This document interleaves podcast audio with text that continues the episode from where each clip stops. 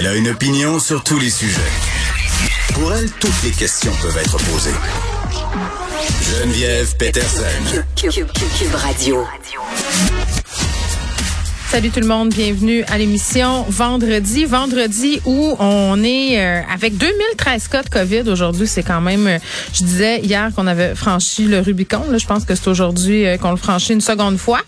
c'est assez frappant. Là, c'est 2000 cas et plus, 6 décès, les hospitalisations aussi au nombre de 26. Et bon, pour continuer dans les super bonnes nouvelles, là, hein, de façon à ce qu'on s'avance vers cette fin de semaine de façon tout à fait optimiste parlons du variant Omicron. Vous vous rappelez au point de presse de mardi, Christian Dubé qui disait que pour l'instant, on n'avait pas euh, dénoté la présence du variant Omicron au Québec, à Montréal en particulier. Là, on disait il y a des cas qui sont en investigation, mais on a fait du criblage et pour l'instant, on n'a pas de raison de penser euh, que le variant circule. Euh, et le mot-clé, c'était pour le moment. D'ailleurs, on en avait parlé avec Gaston Dessert qui sera à l'émission aujourd'hui, puisque ben on n'est plus tout à fait là, surprise. Hein? Euh, maintenant, là, il y a du variant Omicron à Montréal. C'était une question et j'imagine que les cas là, auxquels on faisait allusion, les cas qui étaient sous enquête, en guillemets, suite à ce criblage-là euh, dans la région de Montréal, ben c'est les cas euh, dont il s'agit aujourd'hui, parce qu'on a reçu un communiqué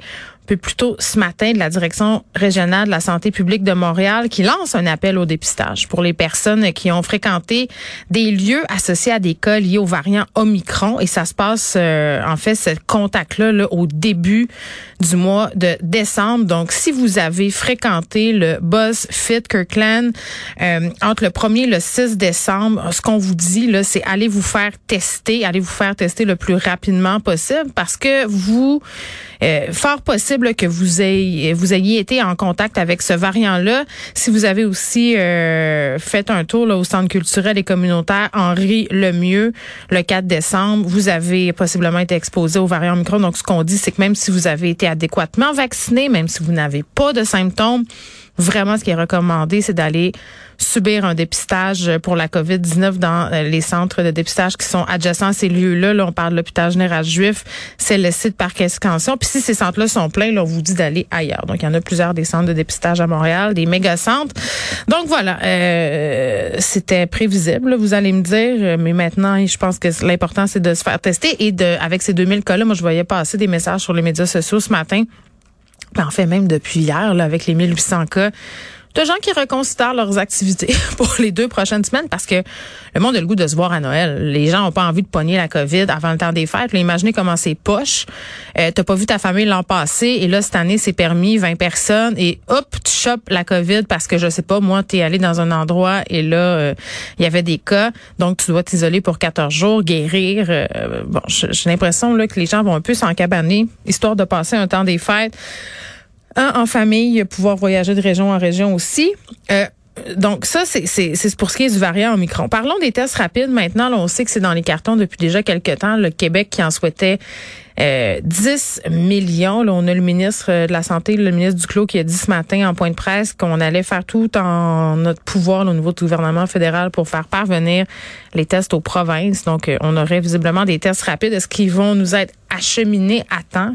C'est-à-dire pour les parties de Noël, parce qu'on sait que bon, euh, c'est une demande que les gens auraient de pouvoir s'adonner à des tests rapides, histoire de pas faire rentrer des gens chez soi qui sont positifs à la COVID-19 reste pas grand temps hein, avant le 24 décembre. Donc, je sais pas si le ministre veut nous faire parvenir des tests. Là, je pense qu'il va falloir qu'il fasse appel à la magie de Noël, comme on dit. Euh, un des sujets qu'on va aborder à l'émission aujourd'hui, euh, puis évidemment, là, on va revenir dans quelques instants avec Nicole Gibault sur ce verdict qui est tombé dans le cas de la belle-mère de la fillette de Granby. Mais on va se parler, euh, continuons la, conversation qu'on a débutée hier sur euh, les médias sociaux, la montée de la violence dans les écoles, euh, les écoles qui sont impuissantes face à ce qui se passe sur les médias sociaux. Et bon, on a eu cette histoire-là d'établissement scolaire dans la région de Montréal qui a fermé aujourd'hui parce qu'il y avait des menaces sur les médias sociaux. Rien, tout ça s'est avéré, mais l'école a préféré jouer de prudence et c'est très bien en fermant l'établissement. Euh, et puis, bon, c'est le sujet de ma chronique ce matin dans le journal, non pas cet événement-là, mais cette impuissance des directions d'école, des profs, des enseignants par rapport à ce qui se passe sur les grandes plateformes notamment Facebook, Instagram, mais surtout Instagram, euh, des parents qui m'écrivent pour me dire, hey, moi là, j'ai, mon enfant euh, fait partie d'une page au nom de son école et c'est épouvantable. Qu'est-ce qu'il y a sur cette page-là? On se sert de cette page-là pour intimider des profs, intimider des étudiants.